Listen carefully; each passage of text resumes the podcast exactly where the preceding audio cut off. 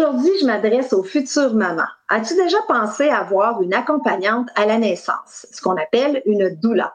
Savais-tu que ça existait? Dans cet épisode, je m'entretiens avec Julie Jounier qui nous parlera de son rôle en tant que doula ainsi que des nombreux bienfaits pour la maman. Bienvenue sur un autre épisode de Choisir ou Subir. T'arrive-t-il parfois d'avoir l'impression de passer à côté de ta vie? Tu rêves de nouveaux projets, mais tu laisses la peur et le doute prendre le dessus? Tu aimerais être plus audacieuse, plus épanouie et réaliser ton plein potentiel? Si oui, ce podcast est pour toi. Bonjour, mon nom est Chantal Gauthier et j'anime Choisir ou Subir, le podcast qui fait du bien. Ma mission, c'est d'inspirer les femmes à sortir de leur zone de confort, à prendre les rênes de leur vie, à croire en leur potentiel et à s'épanouir davantage. Je veux vous aider à éliminer vos pensées limitantes et à affronter vos peurs en vous offrant des stratégies, des outils et aussi des entrevues inspirantes qui vont vous faire passer du rêve à l'action. Parce que je crois sincèrement qu'il est possible de choisir sa vie au lieu de la subir. Ensemble, on va jaser santé, spiritualité, mindset, bref, on va jaser d'à peu près n'importe quoi. Parce que ce sont ces n'importe quoi qui font qui nous sommes. Salut la gang, comment ça va? J'espère que tu passes une belle journée. Super contente de te retrouver aujourd'hui. Merci encore d'être au rendez-vous. Alors, que tu sois enceinte en ce moment ou que ce soit pour toi un projet futur, je pense que l'épisode d'aujourd'hui sera très bénéfique pour toi. Aujourd'hui, j'ai le privilège de m'entretenir avec une femme que j'estime beaucoup et que j'apprécie. Julie Jounier est avant tout une maman de deux belles cocottes, donc Zoé qui a trois ans et Gabi un an. Julie est une amie, c'est une partenaire d'affaires parce qu'elle est aussi dans mon équipe Arbonne. Elle est au Québec depuis 2014 et je dis toujours que c'est ma française préférée. Julie est accompagnante à la naissance depuis 2019, ce qu'on appelle aussi une doula. Et aujourd'hui, Julie va nous parler de tout ça. Donc, très, très, très contente de l'avoir avec nous. Allô, Julie? Allô, Chantal. Merci beaucoup de me recevoir aujourd'hui. Ça me fait vraiment plaisir de partager ça avec euh, toi et tes auditeurs et auditrices. Oui, alors je suis très contente, Julie, parce que comme je te disais euh, avant l'épisode, ben, l'autre jour, on s'en parlait justement, et moi, je ne savais pas que ça existait une accompagnante à la naissance. Alors, j'aimerais dans un premier temps, que tu nous parles de ton rôle en tant qu'une accompagnante à la naissance et d'où vient le terme doula en passant? Alors, euh, doula, en fait, ça vient du mot grec et ça veut dire esclave euh, femme. Donc, c'est pas très joli, oh. mais c'est le terme qui est euh, emprunté beaucoup par les anglophones. Puis euh, les francophones l'utilisent de plus en plus parce que c'est plus court, mais euh, au Québec, on appelle ça une accompagnante à la naissance et en Europe, on appelle ça une accompagnante en périnatalité. Okay. Alors euh, nous, notre but, notre rôle, hein, c'est vraiment on donne du support, de l'aide, euh, du conseil aux femmes enceintes durant la grossesse, le jour de l'accouchement et après la naissance. Et euh, ben, c'est un peu comme si on était une coach en maternité. Euh, mais nous, on n'a aucun acte euh, médical, c'est vraiment plus thérapeutique, puis on a vraiment une approche holistique. OK. Alors, qu'est-ce qui pourrait, parce que tu dis que c'est avant la naissance du bébé, pendant l'accouchement et après aussi, c'est ça?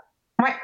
Alors, ça serait quoi qui pourrait motiver une femme à avoir, à vouloir avoir une accompagnante à la naissance? Je parle, je pense surtout avant euh, l'accouchement. Alors, euh, ça s'adresse euh, aussi bien à des mamans qui ont déjà eu un accouchement euh, loin de ce qu'elles auraient aimé ou aimeraient avoir, euh, aux futures mamans qui ont des peurs, des craintes, euh, des femmes qui veulent et qui aiment choisir. Euh, mais en général, en fait, on s'adresse vraiment à toutes les femmes enceintes. Je sais pas si ça répond bien à ta question.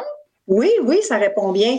Parce que je pensais au conjoint là-dedans aussi, puis je me dis, mais c'est sûr que si on a l'appui ou le soutien de notre conjoint qui est très, très présent, mais en même temps, notre conjoint, il n'a jamais accouché non plus. Fait qu'il peut pas avoir les mêmes peurs que nous. C'est ça, mais euh, le conjoint a toute sa place aussi. L'accompagnante ne prend jamais la place du conjoint ou de la conjointe.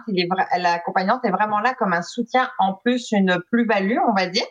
Puis, euh, on a aussi ce rôle d'ouvrir la communication entre le couple parce que, euh, on vient tous avec des bagages, comme dans toute situation, comme dans toute expérience.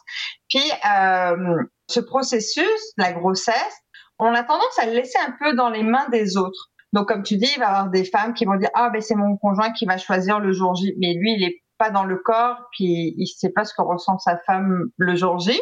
Euh, on va laisser aussi euh, la main à des inconnus. Tu sais, le corps médical, on s'entend que quand on arrive à l'hôpital, souvent ils nous connaissent pas. Euh, donc c'est là où arrivent des violences obstétricales. Puis souvent quand on entend violence obstétricale, les gens ils pensent que c'est des violences physiques, mais ça peut être aussi par des mots. Tu sais, on sait la force des mots. Euh, ça peut être euh, très traumatisant. Puis euh, on vit quand même dans une, une ère de performance. Donc, euh, tu sais, si la maman a pas atteint ce qu'elle voulait, elle aurait l'impression de pas être une bonne mère déjà de base. Euh, puis ça peut être aussi, nous, on est là aussi pour expliquer toutes les interventions médicales pour voir euh, est-ce qu'elles sont vraiment nécessaires? Parce qu'on sait que dès qu'il commence à avoir une intervention médicale, il va y avoir un escalier d'intervention. Puis le papa, des fois, il le sait pas. Donc, tu sais, quand il voit en souffrance euh, sa femme qui est en train d'accoucher, parce qu'on s'entend qu'elle est en train de mettre un hmm. bébé au monde, donc ça se fait pas non plus euh, juste avec un claquement de doigts, pardon. Et eh ben, il, il risque de faire un choix pour sa femme qui est peut-être pas judicieux pour la situation au moment T. Euh, puis euh, surtout, on laisse aussi la femme, quand elle est en train d'accoucher, elle est dans une bulle. Donc, on, on a tendance à, à déléguer à ce moment-là, puis les gens vont faire des choix à sa place. Puis euh, c'est aussi c'est le l'historique. Tu sais, quand tu parles de conjoint, ben on vient tous avec euh, notre histoire. Donc ça peut être l'histoire de la de notre propre naissance, l'histoire de, celle de nos parents, euh, celle de nos amis, ce qu'on voit dans les films par exemple. On s'entend que c'est jamais vraiment ça qui se passe. Puis euh, aussi nos propres traumatismes. Des fois, tu sais, pour des mamans qui ont eu plusieurs accouchements, elles, toutes elles te diront qu'il y en a pas eu un qui était pareil. Donc nous, en tant qu'accompagnants, on est vraiment là pour travailler en amont voir ce que désire la femme, le couple, parce que le papa a tout son droit aussi, lui aussi devient parent. Oui, oh, c'est pas lui qui met au monde, mais il est quand même là dans tout le processus euh, ou la la conjointe. C'est vrai que je parle plus du papa, mais euh, ça peut être aussi une femme. Et euh, nous, on est là vraiment pour respecter leurs choix et les faire appliquer le jour J, notamment à l'hôpital, et puis euh, d'être sûr que les deux parents soient alignés aussi dans ce processus-là. OK. Donc, de façon générale, selon ton expérience, à partir de quel moment dans la grossesse est-ce qu'une femme pourrait euh, faire appel à tes services? Est-ce que c'est dès le début qu'elle apprend ou j'imagine que ça doit varier aussi d'une femme à l'autre? Oui, c'est ça, ça varie. Il y a des femmes qui veulent tout de suite. Tu sais, pour elles, elles ont déjà pensé même avant d'avoir un enfant. Il y en a, ça va venir en cours parce qu'elles se sentent pas euh, soutenues pendant le processus. Euh, on sait qu'au Québec, il y a les CLSC qui vont donner euh, des cours prénataux, mais c'est assez générique. Euh, les vidéos qu'on nous présente sont des années 90. Tu sais, on n'est plus vraiment au goût du jour, on sait plus trop. On a tendance, malheureusement, tout humain, à aller voir un peu ce qui se passe sur Internet, puis on peut trouver de tout et souvent du négatif ou des horreurs. Puis comme je disais, les histoires des autres nous appartiennent pas, mais on va quand même se transposer avec ça. Donc des fois, c'est parce que la maman, au cours du processus, va se rendre compte qu'elle lui manque du soutien, qu'elle a des peurs, euh, qu'elle aimerait être maître de son accouchement. Donc euh, ça peut venir à tout moment. On a aussi des, des personnes qui nous demandent juste avant l'accouchement. Nous, on peut faire soit euh, du début, soit en cours, soit au dernier moment. C'est vrai qu'en dernier moment, on aime moins ça parce que on veut vraiment tisser un lien de confiance. Tu sais, juste euh, le jour de l'accouchement, on n'aurait pas eu le temps de voir la personne avant. Mm. Donc, idéalement, on, aimerait au minimum quatre semaines avant l'accouchement prévu. OK. Est-ce que ça marche selon un certain horaire? Il y a un certain nombre de visites par semaine, par mois, ou ça, c'est établi entre toi et euh, la maman? Ben, en fait, c'est assez personnalisé. Euh, un accompagnement total, on va dire vraiment en général, c'est quatre visites en prénatal, le, la présence sur le jour de l'accouchement et une à deux visites en postnatal. Voilà. Ça, c'est le, c'est la formule en général complète. Le tout inclus. Et est-ce que tu est-ce que tu assistes à l'accouchement comme tel ou est-ce que tu peux? J'imagine que ça dépend encore là de cas par cas. Oui, OK. Oui, en fait, nous, normalement, on est présente à l'accouchement, justement, euh, puisque c'est nous qui allons faire le, le, médiateur, en fait, entre le corps médical et euh, le couple, euh, pour essayer de, au maximum de conserver cette bulle pour la maman. Si le, le corps médical veut avoir des interventions, nous, on est là pour informer la maman. On ne fait aucun choix pour elle. Hein. On s'entend qu'on n'est pas là du tout pour la remplacer ni pour remplacer le papa. On est vraiment en plus là comme à titre d'informatif en disant bah, euh, je prends l'exemple de la myotomie, qui est la crevaison des, la crevaison des os. Euh, souvent, les, le corps médical va le suggérer. Or, nous, on a pour information que l'Organisation mondiale de la santé ne le conseille pas parce que c'est pas vrai que ça fait accélérer le travail. Donc on va le dire à la maman. La maman, au moins à ce moment-là, va pouvoir prendre un choix éclairé. Hmm. Puis nous, notre but, c'est qu'elle soit toujours dans le choix de pouvoir. C'est pour ça que j'aime beaucoup avec ton podcast parce que on veut pas que la maman subisse, on veut qu'elle puisse avoir le choix. Tu comprends? J'adore. J'adore. Alors, Julie, parle-nous un petit peu des, euh, des bénéfices que ça peut avoir, justement, d'avoir quelqu'un comme toi. Les études démontrent, hein, d'ailleurs, qu'il y a plusieurs bénéfices. Tu parlais tantôt aussi que tu accompagnes même après l'accouchement, euh, donc postpartum et tout. Donc, est-ce que tu peux nous parler un petit peu des bénéfices qui ont été démontrés par les études?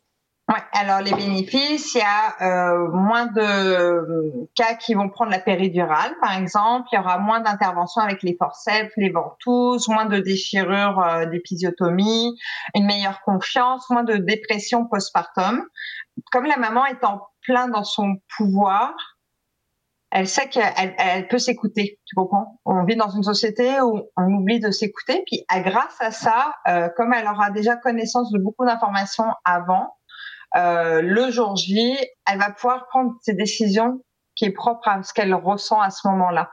Donc tout ça va faire un travail euh, vraiment bénéfique pour elle, pour après, parce qu'on s'entend que si elle n'est pas heureuse de ce qu'elle a vécu, si elle est traumatisée, ben ça va avoir des grosses grosses conséquences sur la suite, et notamment aussi avec son rôle de maman parce qu'on s'entend que c'est nouveau, même quand t'en as déjà eu un, dès qu'il y a un, nouvel, une nouvelle, un nouveau bébé qui rentre dans la famille, ben c'est tout un changement. Mm-hmm. si la maman, elle, elle est épuisée parce qu'elle a vécu, elle a eu un traumatisme, on s'entend qu'elle sera pas optimum pour euh, prendre son rôle euh, à 300%, comme on peut dire, parce qu'une maman, ça prend un rôle à 300%. Donc euh, c'est ça. Donc c'est vraiment démontrer que euh, on a un apport émotionnel qui va aller travailler sur euh, tout ça, aussi bien sur les interventions médicales qui vont diminuer que sur le côté psychologique et force mentale. OK. Quand tu parles de moins d'utilisation de, des forceps, moins d'épidurales, eh, eh, en quoi ça peut être relié? Parce qu'on s'entend que une maman qui accouche, hein, on n'a pas toutes les mêmes expériences et parfois ça fait, pas parfois, mais ça fait toujours mal.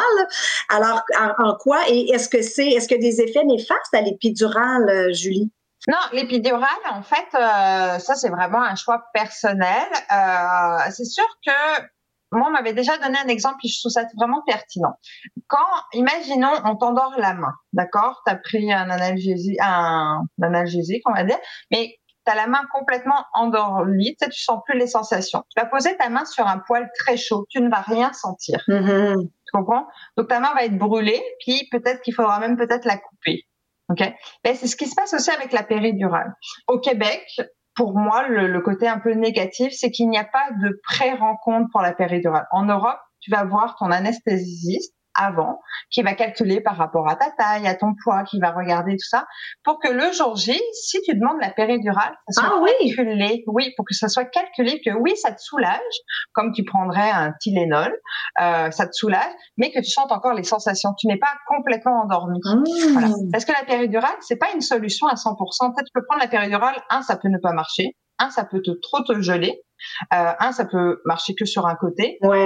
Donc souvent les femmes elles pensent que la solution c'est la péridurale, mais c'est pas une vraie euh, solution. Et la péridurale c'est pareil, il y a un moment où on conseille plus de le prendre parce que ça va être contre-productif avec ton travail. Ok. OK. Et euh, ça se continue, ce travail-là. Donc, tu assistes à l'accouchement euh, très souvent. Et ensuite, euh, la femme accouche. Et là, l'accompagnante, tu disais tantôt qu'il y avait deux rencontres, je pense, après l'accouchement. En fait, on fait un retour euh, souvent de l'accouchement pour voir euh, quelle était la vision de la maman. Euh, on est dur envers nous-mêmes, hein. donc des fois la maman va va être dure aussi sur elle. Ah ben par exemple une maman qui aurait pas voulu avoir la péridurale puis finalement qui l'a pris. Moi, je vais être là pour lui expliquer pourquoi ça a été bénéfique pour elle qu'elle la prenne, parce qu'à ce moment-là, elle était trop fatiguée, elle aurait pas pu aller jusqu'au bout, ça aurait pas été bon, puis elle aurait été pas optimal pour commencer son nouveau rôle de maman. Donc, on va vraiment débriefer, puis aussi débriefer avec le couple. Parce que euh, souvent, la maman va avoir peut-être des choses à reprocher à son conjoint parce qu'il n'a pas été assez présent, ou etc. Ou le conjoint s'est pas senti vraiment à sa place, ou il s'est senti un peu euh, sous-évalué parce que tu sais, souvent les papas, ils ne se rendent pas compte qu'ils vont être papa tant que le bébé n'est pas là. puis eux, ils prennent ça un peu à la légère en disant oh, tout le monde accouche, tout le monde accouche, tu sais. Puis quand ils vont voir le travail que ça demande, la puissance de la femme à ce moment-là, le, tu vois, d'un coup le papa, il se sent peut-être un peu effacé alors qu'il a toute sa place. Tu sais. Puis donc nous, on va être un peu encore ce côté euh, vraiment à, à, les rapprocher ensemble. Puis après, on va essayer sur guider sur les premiers soins avec le bébé, euh, l'allaitement, si la maman désire allaiter, si elle ne veut pas allaiter, quelles sont ses options, etc. Le, le sommeil, ça, ça vient un peu plus tard, euh, parce qu'on sait que c'est un gros souci euh, quand les jeunes mamans. Mm-hmm. Comment s'organiser aussi pour euh, que ça soit optimal, de vraiment profiter de ces moments ensemble. On va essayer aussi de défaire beaucoup les risques de tout ce qui est euh, donc dépression pour voir s'il peut avoir une, une faille entre guillemets. C'est sûr qu'on n'a pas de formation en PLN ou quoi que ce soit, mais on va essayer de, de reconstruire ça en positif pour que la maman elle se sente vraiment dans son plein pouvoir. Puis le côté physique aussi, parce que beaucoup de femmes veulent tout de suite reprendre le sport, reprendre les relations euh, sexuelles, reprendre leur vie d'avant. Mais on s'entend que ton corps a été modifié au plus haut point. Notre utérus a une taille d'une figue, puis à la fin de la grossesse, il ressemble à un melon d'eau, à une pastèque pour les Européens. Donc, on oh. qu'il y a un tout petit peu de modification, une légère modification dans nos organes, euh, tu comprends? Oui. Donc, euh, il faut il faut laisser le temps, puis euh, la rééducation périnéale aussi est très importante pour éviter, ben justement, pour pouvoir reprendre une activité euh, optimale, puis euh, recommencer aussi à avoir une belle libido, etc. Tout ça va être aussi dans cet accompagnement-là derrière. Puis tu as raison quand tu dis qu'on est tellement dur avec soi. Hein? C'est tout ça. Hein? Moi, je me souviens, ça fait quand même un petit moment. Ma fille va avoir 22 ans. Mais de reprendre ma taille, hein? c'était donc important. Et de reprendre, comme tu dis, les activités d'avant. J'aurais bien aimé, c'est très intéressant, Julie. Moi, j'aurais bien aimé avoir une accompagnante à la naissance. Est-ce que ça fait longtemps que ça existe, euh, cette, euh, cette profession? Euh, oui, ben au Québec, ça fait quand même euh, quelques décennies, hein, je peux dire. Euh, en fait, euh, ok. Je pense que dans les au début de 1900, c'est là où le corps médical est arrivé. Ok? Puis on a tout mis en place pour le bien-être du médecin mais on a complètement oublié le bien-être de la femme. Euh, c'est là où euh, il y a trois mmh. façons pour accoucher au, au Québec ou en Europe. C'est soit tu vas accoucher à l'hôpital, soit tu vas accoucher en maison de naissance, soit tu vas accoucher à la maison, d'accord? Donc à la maison, ça a toujours existé. En début de 1900, on a eu les euh, les hôpitaux. Et dans les années, je pense, euh, il y a 25 ans, donc 90, euh, il y a eu les maisons de naissance qui ont commencé à, à embarquer. Donc les accompagnantes ont été là pour les euh, hôpitaux.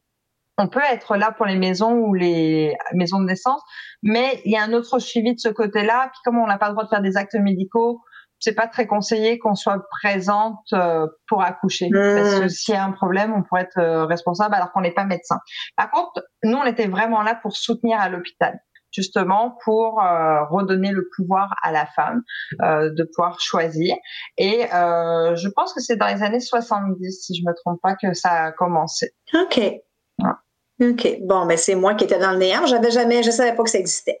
Ah, il y a beaucoup de gens qui ne connaissent pas. Et puis, euh, il y a aussi un côté culture. Tu en Amérique latine, c'est très, très euh, reconnu. Euh, elles sont toujours présentes. Il y a toujours une doula qui est là. Euh, là, par exemple, au Québec, je sais qu'il y a un projet pilote qui est en train de se monter euh, pour que les hum, doulas soient associés aux sages-femmes. Bon, c'est pas encore fait, mais c'est pour travailler en synergie. C'est sûr que on peut travailler en synergie, mais il faut aussi qu'on travaille en synergie avec le corps médical, parce que nous, on n'est pas là pour prendre la place de personne. On est vraiment là plus pour apporter une plus-value. On fait un travail en amont que les médecins ne peuvent pas faire. Ils vont pas chez les gens. Souvent, tu sais même pas qui t'accouche maintenant, donc tu connais pas la personne, tu connais pas. Puis nous, on se met tout le temps à jour avec euh, des ressources médicales. Dans le corps médical, souvent, ils travaillent par habitude ah ben ça fait 15 ans qu'on fait ça, donc on continue à le faire, ça marche. Oui, mais hmm. entre temps, il y a eu d'autres études qui ont démontré. Alors, on dit pas que c'est mauvais, c'est juste qu'il y a d'autres études qui montrent que c'était pas nécessaire de faire cette intervention-là ou pas. C'est combien de temps le cours, hein, Julie? La, la, formation de base, c'est 250 heures. Euh, il y a plusieurs écoles, il y a plusieurs euh, approche, on peut dire. Euh, c'est on magasine vraiment son, sa doula euh, parce qu'il faut vraiment que c'est important que ça fit entre nous. Euh, puis euh, les écoles sont un peu euh, différentes au Québec notamment, mais en général c'est une formation de 250 heures qui se solde avec un stage avec un couple où on fait un accompagnement total. Mmh. Suite à ça, on fait un rapport euh, de stage, on a un diplôme et puis on continue. Puis après, on peut, avec nos heures, devenir naturopathe en périnatalité. Donc ça, c'est très intéressant pour les parents puisqu'ils peuvent recevoir un reçu d'assurance et donc euh, être pris en charge par leur assurance privée. Et parlons-en euh, de la confiance, justement. Julie, tu en as parlé tantôt. C'est important qu'il y ait une confiance qui vienne s'établir entre la doula et la maman.